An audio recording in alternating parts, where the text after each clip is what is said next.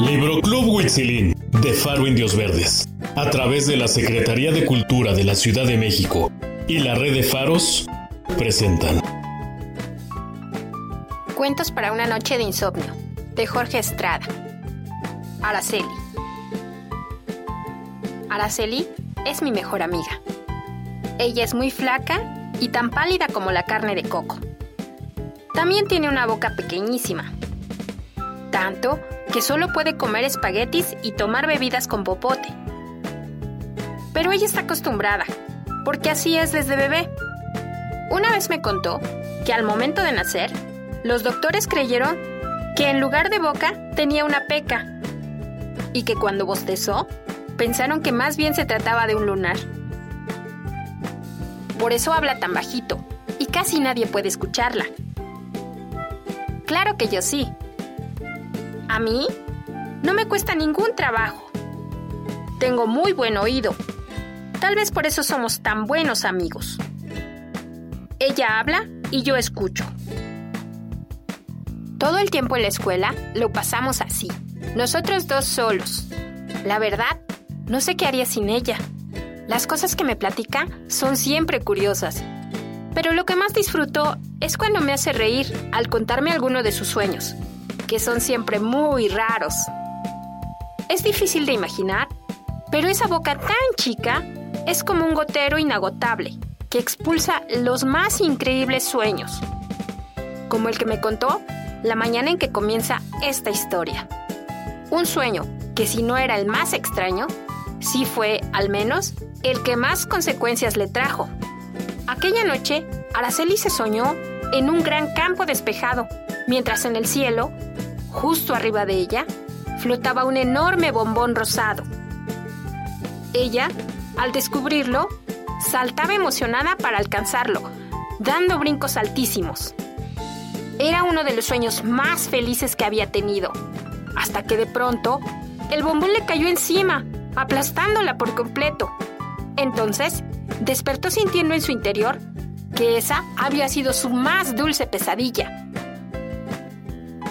por el susto, me dijo, amaneció con la frente sudada. Su perro, que dormía junto, se despertó por el grito y para ver si estaba bien. Al acercarse a la cama y tras olerla, se puso a lamerle las plantas de los pies, haciéndole muchas cosquillas. Araceli se extrañó, pues su perro nunca hacía eso. No fue sino hasta que se limpió el sudor de la frente cuando se dio cuenta de lo que pasaba había amanecido oliendo a bombón. Bueno, no olía, en realidad apestaba a dulce. El olor era fuertísimo. Sus padres se despertaron por el intenso aroma y hasta le preguntaron si había desayunado bombones. Araceli no se preocupó, al contrario, tan feliz estaba que decidió no bañarse esa mañana para llevar su olor a la escuela. Y vaya que sí fue un éxito. De pronto, todos los niños y niñas que antes no le hacían caso, ahora querían ser sus amigos. Yo que llegué tarde esa mañana, no pude ni siquiera verla, pues estaba rodeada con nuevos amigos, y era imposible acercársele. Todos querían sentarse a su lado, y de vez en cuando chuparle un brazo o las rodillas. Al principio fue divertido para ella, pero luego comenzó a sentirse incómoda con tanta gente a su alrededor.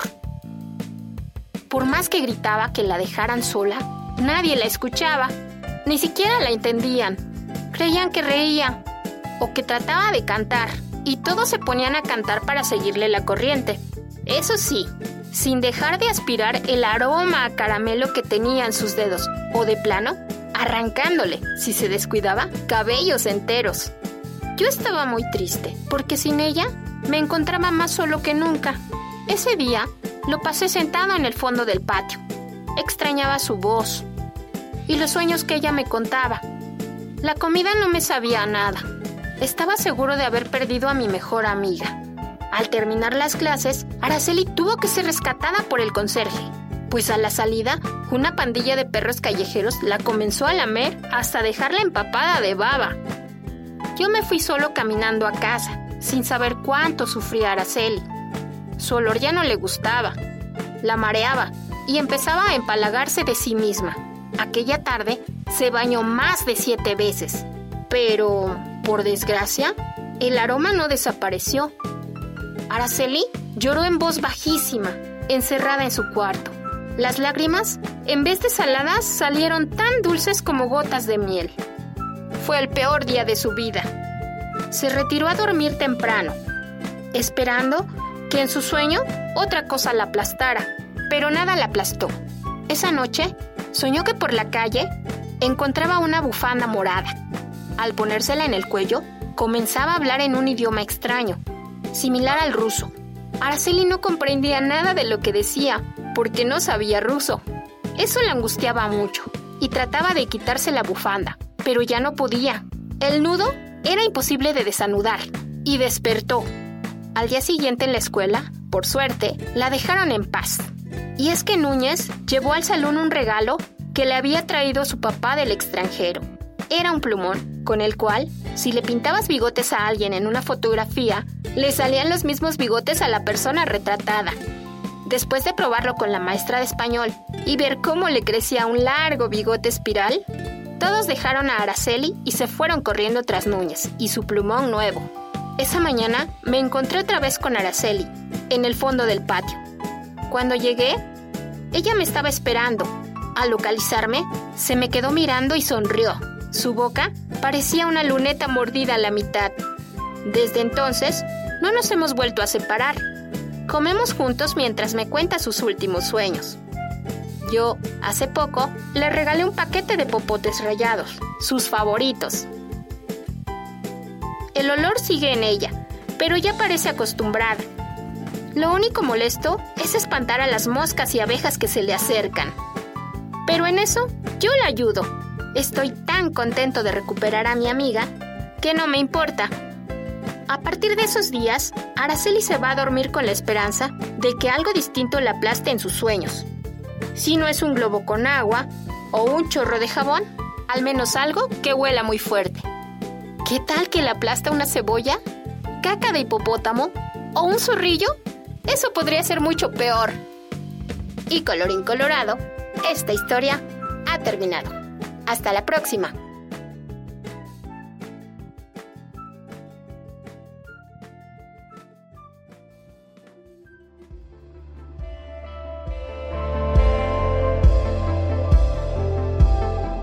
Una producción de Faro Indios Verdes. Síguenos en nuestras redes sociales en Facebook e Instagram como Faro Indios Verdes, Twitter arroba Faro Indios Verde. Secretaría de Cultura de la Ciudad de México, Capital Cultural de América.